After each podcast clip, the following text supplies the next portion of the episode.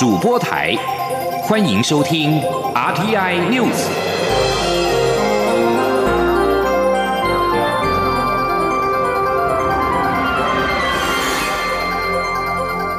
听众朋友您好，欢迎收听这节央广主播台提供给您的 R T N News，我是张顺祥。首先把新闻焦点关注到是射箭夺得了铜牌，台湾的反曲弓女将彭佳茂，尽管在世界杯的射箭年终总决赛女子组四强赛输给了世界第一韩国的选手安山，无缘争冠。但是今天凌晨铜牌战是以积分七比三射退了墨西哥的选手瓦伦西亚，拿下了铜牌。二零二二年的世界杯射箭年终总决赛是在墨西哥的特拉克斯卡拉举行，每个项目各有八名的选手参赛。台湾的反曲弓女将彭佳茂跟郭子颖今年是双双取得了年终赛的资格。其中，彭佳茂今年六月射箭的世界杯巴黎站个人对抗赛曾经拿下了银牌，两个人也曾经在世界杯的安塔利亚站跟巴黎站联手帮助反曲弓女团夺得了铜牌跟金牌。洪家茂在四强赛对手是世界排名第一的韩国选手安山。安山去年东京的奥运包办了个人、女团跟混合团体三面的金牌。稍早在八强赛是以积分六比四逆转击退了郭子颖。尽管无缘挑战谭雅婷二零一九年年终赛的银牌，台将最好成绩。彭家茂随后重新调整心情，铜牌战跟墨西哥的选手瓦伦西亚交手，彭家茂是以二十八比二十五夺得了胜利，抢下了铜牌。同样是在国际间的好表现是二零二二的日本优良设计奖日前公布得奖的名单，来自屏东的地方节庆活动半岛歌谣季。勇夺社区发展倡议跟活动的奖项。从一九五七年举办的日本优良设计奖，评选包括了产品、建筑、文化艺术等跟生活相关的事物。跟德国的红点设计奖、IF 设计奖、美国的国际设计杰出奖同列为设计界的四大奖项之一。评审认为。半岛歌谣季以传统在地的民谣为核心，向外推广跟保存民谣，不仅展示地方历史，也透过民众跟艺术家的多元参与，让包括了青少年、儿童在内的居民积极的享受。而半岛歌谣季的策展人张燕杰表示，团队将会持续产业化跟国际化。带动译文扎根的有效循环，并继续跟国际串联，邀请国外的音乐人来台湾交流，让半岛民谣走向世界的舞台。两岸政治焦点，有关媒体询问中共二十大相关议题，总统府的发言人张敦涵在十六号表示，国安团队严密的掌握相关局势。并持续密切关注相关的发展。蔡英文总统在今年的国庆演说的时候，已经明确表达台湾的立场，就是持续的站稳四个坚持，强化四大韧性。不仅要让台湾成为世界的台湾，更要给世界一个更好的台湾。张敦涵重申，中华民国是主权独立国家。民主自由是台湾人民的信念跟坚持，台湾的主流民意也清楚表达，我们坚定的拒绝一国两制，台湾的立场很坚定，国土主权不退让，民主自由不妥协，兵戎相见绝对不是两岸的选项，这是台湾人民的共识。张敦涵指出。也诚如蔡总统所强调，在理性、平等跟相互尊重之下，我们也愿意和北京当局寻求双方可以接受、维持台海和平稳定的方法，维持台海以及区域的和平稳定是两岸共同的责任。陆委会则是指出，针对中共二十大的中国大陆内外部发展与对台影响，将会持续的严密掌握相关的情势动态，妥善的评估跟应处。针对中共总书记习近平在二十大的政治报告当中提及到，绝不放弃对台使用武力，有学者分析表示。中共逐渐的扬弃“九二共识”这种较为和缓的做法，武力犯台逐渐的明确化。此外，习近平这一次二十大并没有新的对台口号出台，显然中共不想在台湾选举之前制造更多的亡国感，而是让台湾现有的民意自然发酵。这是对台工作重要的变化。请记者刘玉秋报道。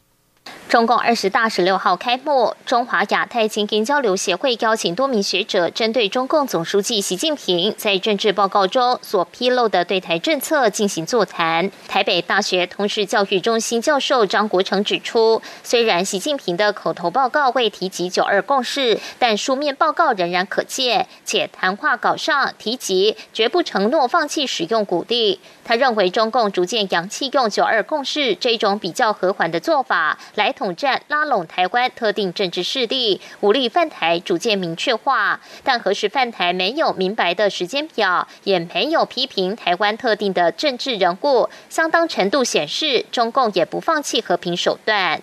怎么犯台？哦，何时犯台？哦，并没有明白的时间表。从这个讲话稿里面看来，哦，没有新的对台政策的口号出台。显然呢，中方呢，他不想在这个台湾的选举之前哦，制作。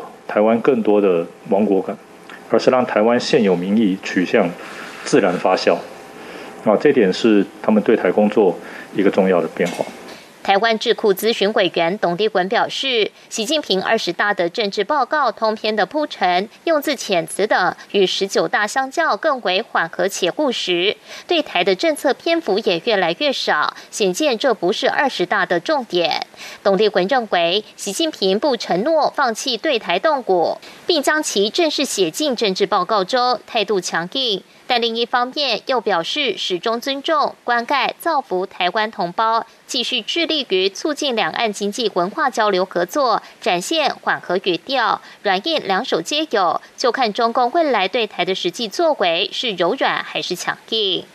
而台湾国际法学会副秘书长林廷辉则认为，即使习近平口头报告未提及九二共识，但中共对台的政策整体方向没有改变，甚至立场更为强硬。他指出，习近平认为台湾问题背后的因素是美国，因此他强调坚决反对外部势力的干涉。这不是警告台湾，而是警告美国。且内容只见和平统一，没有和平稳定。透露未来可见中美博弈的波涛汹涌，台湾可能会受到影响，要做好准备。这一次的确就是直接挑明了，就是说我。今天来讲，我是很不高兴的。我今天来讲，你不要触到我的底线。你今天来讲的话，你外部外部势力干涉，我一定有所作为的概念。他其实要传达出这样的一个概念出来哈，让美国知难而退的哈。但是美国会会不会这样子被他吓唬到，这是另外一回事了哈。淡江大学外交与国际关系学系助理教授洪耀南则说，这次二十大前有关谣言，甚至透过香港放话的情况少了很多，代表习近平控制的紧密度足够。共产党也未见结构性的反袭势力，政治稳定性够。但不管是北京四通桥事件，或是动态清零等问题，都大幅提升中国社会的不稳定性。因此，不仅是政治上的态势。中国社会问题也是二十大后续值得观察的面向。央广记者刘秋采访报道。俄罗斯对乌克兰发动的侵略战争延烧至今将近八个月。随着俄军在战场节节败退，跟丢失不少之前侵占的乌克兰领土之后，莫斯科频繁的发出核攻击威胁，升高跟西方的紧张冲突。在此之际，国际社会关注与俄国一向友好的中国是否会出面缓和俄乌间的危机？请听一下专题报道。一起听世界，欢迎来到一起听世界，请听一下中央广播电台的国际专题报道。今天要为各位播报的中国专题题目是：俄乌战争和危机升温，中国能否缓和紧张？俄罗斯总统普京在二月底发动对邻国乌克兰的所谓特别军事行动。原本预计只会持续几天，如今却延烧将近八个月，并且似乎看不到尽头。随着俄军最近在乌克兰战场逐渐陷入颓势，以及丢失前不久才侵占的乌克兰领土，俄国更加频繁的扬言动用核武保卫其并吞的土地，进而升高与美国和欧盟等西方盟国的紧张关系。随着人们越来越担心俄罗斯与西方可能就乌克兰发生核冲突，国际间寄望中国出面缓和危机。伦敦大学亚非学院中国研究所所长曾瑞生指出，如果有任何力量可以对普廷产生影响，那就是中国。然而，曾瑞生认为，问题在于中国国家主席习近平领导下的外交政策。是以中国优先，而不是以世界和平为其考量。此外，美国有线电视新闻网指出，俄军在战场上的挫败与核冲突升温，也可能是让中国更加无意插手这场冲突，并为中国提供一个远离俄国的机会。中国人民大学教授石英红认为，因为普廷将战争升级、扩大侵略和并吞。以及核战争的新威胁，中国别无选择，只能远离它。石英红也指出，俄国在战场上的命运根本就不是中国可以控制的事情。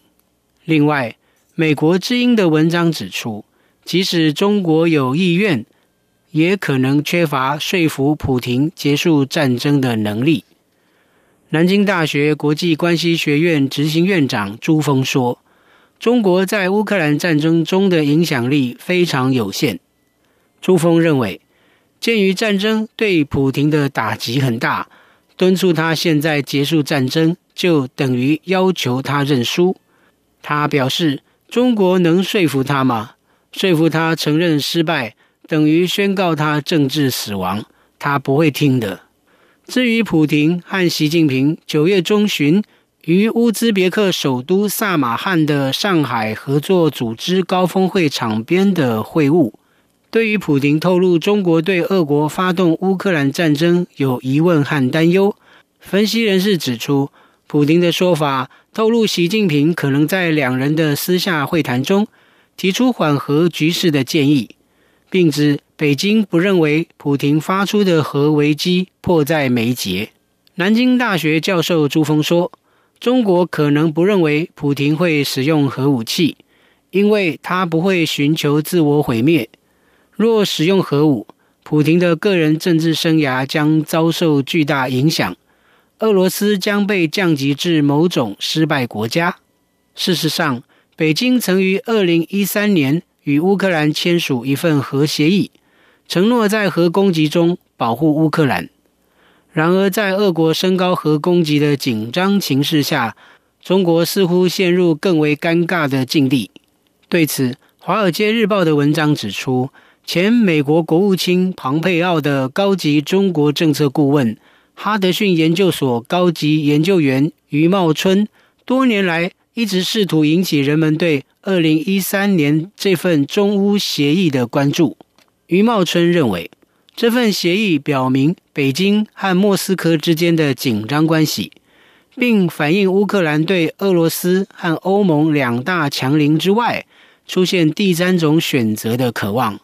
但是在俄国发动对乌克兰的侵略战争之后，北京似乎老早就把对基辅的核保护承诺抛诸脑后，并从这场不义的战火延烧至今。我们可以看到的是。中国更多的袒护俄罗斯。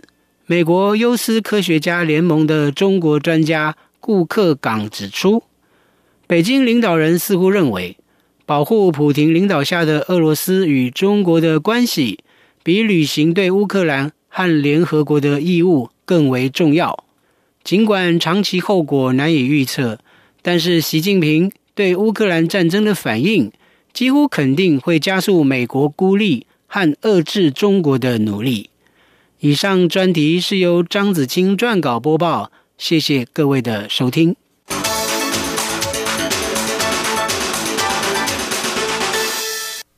持续关注国际新闻，俄罗斯侵略乌克兰的战争持续的进行。乌克兰总统泽伦斯基十六号表示，乌东的顿巴斯地区的索莱达跟巴赫姆特两座城镇，当地正进行激烈的战斗。俄军在六月跟七月期间夺下了乌东重要的工业城镇利西昌斯克以及北顿内茨克之后。巴赫姆特镇就一直是俄军在顿内茨克地区缓慢推进的下一个目标。泽伦斯基在晚间谈话影片当中表示，顿巴斯地区的主要热点是索莱达以及巴赫姆特。索莱达位在巴赫姆特的北方。泽伦斯基还说，当地正进行非常激烈的战斗。这里是中央广播电台。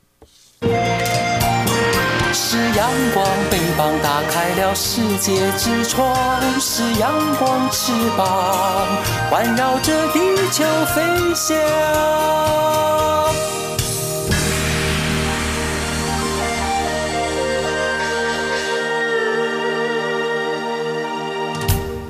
现在是台湾时间清晨的六点四十六分，又过了四十七秒。我是张顺祥，继续提供的是选举新闻。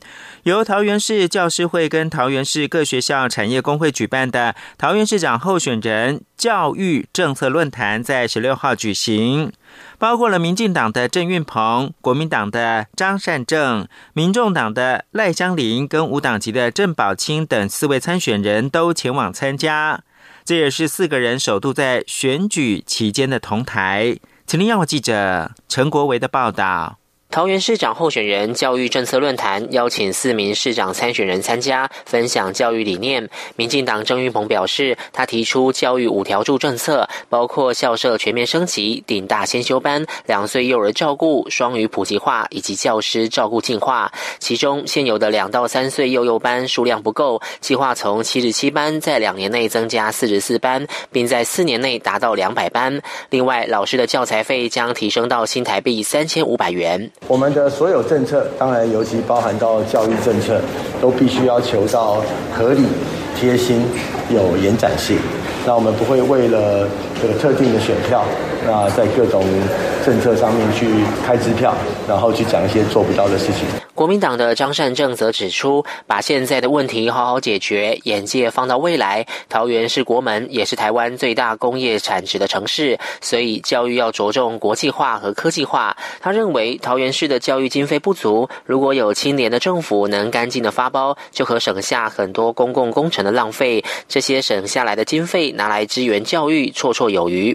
民众党赖香林提到，希望四年年增加五成的公托间数，并改善教保人员薪资待遇。将师生比从一比十五逐步降到一比十二。另一方面，教育文化要深耕，多元语言职缺必须开专职缺，让本土语老师有工作保障，真正落实多语教学。外师也必须定定评鉴标准，不能只是会讲英语，却在母国没有教学经验也来教书。我希望能够让老师的行政哦能够减量哦，特别很多的老师哦在负担教学之外，还要被各个单位各个局处哦要要求提供相当的一些资料文件，所以行政减量我会筹组工作小组来逐项的检视。无党籍郑宝清说，他在教育政策规划四大面向，包含营养午餐免费共享、代理教师权利、重视特殊教育以及幼儿教育健全机制。他也希望能强化学生是非诚信人格养成教育以及在地乡土生耕教育，而且着重实物案例教学来启发学生，同时增进学生认识家园及桃园各区的历史、地理、文化环境与特色，并加强国中小学双语教育、口语化及生活化的学习环境与。机会，他强调必须从人本思维、因地制宜、务实解决问题，才能落实教育机会平等原则。中央广播电台记者陈国伟采访报道。台北市长的选战持续升温，针对台北市长柯文哲称，民进党的参选人陈时中不会当选，呼吁选民投无党籍的黄珊珊被解读是操作弃保。陈时中十六号质疑柯文哲言论意图使人不当选，而国民党参选人蒋万安则说，有没有操作气保，见仁见智。黄珊珊则认为柯文哲谈的是现状，相信选民不会因某个人言论就改变投票。刘玉秋报道。台北市长选战三角都持续焦灼激战。台北市长柯文哲出席活动时称，他看过民调，民进党的台北市长参选人陈时中不会当选，拜托选民把票投给无党籍的黄珊珊，被解读是在操作弃保。陈时中十六号出席台湾职涯联盟医学会大会时，特别为自己拉票外，受访时也质疑柯文哲的言论恐涉及意图使人不当选。我们现在都没有在哈在想这个弃。保利。不过第一个要提醒，用这样的讲法，就有一点点有意图使人不当选的味道了哈。对于自己民调落后是否与媒体人周玉蔻先前的争议有关，陈时中说，民调高低他不会牵拖别人，他会自己负责，会持续提出政策与市民沟通。他也感谢兼任党主席的蔡英文总统录制电话语音讯息为他拉票催票。因为他过去在蔡总统麾下做事，总统认为他值得推荐，他感谢总统的帮忙。而国民党台北市长参选人蒋冠干十六号到市场拜票时受访表示，柯文哲有没有操作弃保是见仁见智，但他强调自己会持续行走基层，争取支持。我想社会各界自有看法，但就如同社会的共识，喜欢谈论弃保的人就是在操作弃保。那至于我，就是持续深入基层，了解民意，然后持续端出市政的愿景，争取市民的认同。由于黄珊珊过去曾批评蓝绿整天喊弃保没出席，如今柯文哲称陈时中不会当选，请选民把票投给黄珊珊，是否也是没出席？黄珊珊十六号受访时说，柯文哲讲的是现状，每个人都有自己的评论，他强调应该快乐选举，开心投票。选民是人，不会因为有人这样说了之后他就改变，还是回到他的原点，就是你觉得你选你最喜欢的人选。你觉得最适合的人选？我觉得才回到民主的常规，选贤与人吧。此外，对于黄珊珊参加美丽岛电子报董事长吴子嘉的直播节目，批评中央以意识形态决定是否买 BNT 疫苗，他到今天都不能原谅他们，并抨击陈时中将政党个人利益高于台北市民权益。陈时中对此强力反驳，强调黄珊珊应该对防疫非常了解，他的批评并非事实，不该如此曲解。陈时中说明，最早由国内厂商建议购买 BNT 疫苗，但合约内容包括价格的，无法达成商业合意，绝非阻挡。包括立鬼蒋焕干等人看过合约，都可充分明白。陈时中说，这绝非政府能够掌控，最后没买成的责任也绝对不在政府。央广记者刘秋采访报道：新北市长侯友谊跟民进党新北市长参选人林佳龙十六号都在新庄。侯友谊表示，新庄未来会是带动北台湾的向前冲的动力。林佳龙则是提出复都新三大旗舰计划，并抛出大型的耶诞或者是跨年活动能够在新庄举办的构想。请听记者陈国维报道。新北市长侯友谊的新庄竞选总部十六号举行成立大会，新北市议长蒋根煌等人到场相挺。侯友谊表示，他四年前参选市长时，在新庄各大庙宇参拜，就承诺要改变新庄，所以上任后就着手翻转温子镇。过去很多人会说温子镇是个不可能解决的地方，但在市府同仁的努力下，原本一片绿油油的工厂，仅花两年多就全数搬迁，而且零抗争。二点六倍新一计划区大的温子镇。将与五股下绿地成为串联新北、台北、桃园的中心。侯友谊说，最近四年新庄的公托中心预计到年底共增加七间，而且每个里都有银法俱乐部，在交通上也有环状线等捷运系统连结，并增加许多地下停车场。新北产业园区则持续发展，引进金融科技产业以及辅导传统产业转型。他强调，新庄过去是北台湾发展的起点，未来将是带动北台湾向前冲的动力。我们。最重要的对手是我们自己，我们自己要不断的超越自己。今天的新北市，今天的新装，要比昨天好；明天的新装，一定要比今天的好。民进党新北市长参选人林佳龙则回应，侯友谊最大的对手确实就是自己，因为他一直无法承诺这次参选新北市长是和选民有四年的契约，让市民认为他将新北市长当成权力阶梯的踏板。啊，这也是市民普遍啊，大家关心，甚至有一点担心啊，因为这样子他就会呃市政啊会分心啊，也可能啊无心了哈于这个市政啊，因为他现在啊虽然口上说的是。好好做事，啊，但是心里想的。啊，却是二零二四。林佳龙十六号出席与新庄区市议员参选人翁振洲联合竞选总部成立大会，包括行政院长苏贞昌、立法委员苏巧慧和吴炳瑞都前往站台。这也是苏贞昌第五度为林佳龙站台。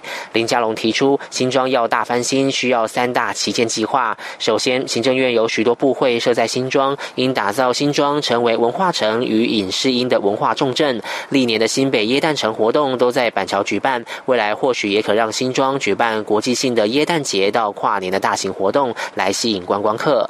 林佳龙说，在交通大翻新方面，要有一条纵贯线捷运串联西北西南，让新庄副都心成为捷运、国道客运、公路网等交通转运中心。在推动都市更新部分，则要将温子镇打造成新庄副都心的智慧城市，带动产业发展。另外，老旧围楼也要推动四年四万户一平换一平，成立都更围老。建筑整合师，让政府和民间双管齐下，展开都市更新。中央广播电台记者陈国维新北采访报道。国际新闻：希腊当局十六号表示，希腊跟土耳其边界的地方近日出现九十二位几乎是全裸的移民，其中一些人身上还有淤伤。据称，他们被人强迫从土耳其渡过艾佛罗斯河进到希腊。欧洲国际边界管理署的发言人巴库拉表示，与希腊当局来合作，为这些主要是阿富汗人跟叙利亚人的移民提供及时的援助。希腊的民防部长西奥多里卡科斯表示，许多移民告诉欧洲国际边界管理署。有三辆土耳其的军车把他们载到分隔希腊跟土耳其的艾佛罗斯河。安卡拉当局则是撇清责任。土耳其的内政部副部长卡塔克利在推特发文，呼吁希腊要停止操纵跟不诚实的行径。法国炼油厂员工为了争取调薪而持续的几个星期罢工，引发联合大罢工的诉求呼声之际，数以千计的群众十六号走上了首都巴黎街头抗议物价飙涨。今年诺贝尔文学奖得主安妮艾诺也参与其中。极左派政党不屈法国领导人。梅兰雄协同二零二二年诺贝尔文学奖的得主安妮艾诺一起游行。梅兰雄号召十月十八号进行大罢工。梅兰雄追随法国四个工会的脚步，这些工会呼吁十八号展开争取调薪的罢工跟示威。法国政府下令强制部分炼油工厂的工人回到工作岗位之后。四个工会也号召示威，以协助维护罢工权。工会认为政府此举违反这些工人的宪法权利。最后看到是西班牙的地方官员表示，东北部的城市塔拉戈纳一间日本料理餐厅十六号疑似发生了瓦斯气爆，造成至少七个人受伤。塔拉戈纳市长利科马告诉记者，爆。爆炸是发生在当地的时间下午四点左右。以上新闻由张顺祥编辑播报。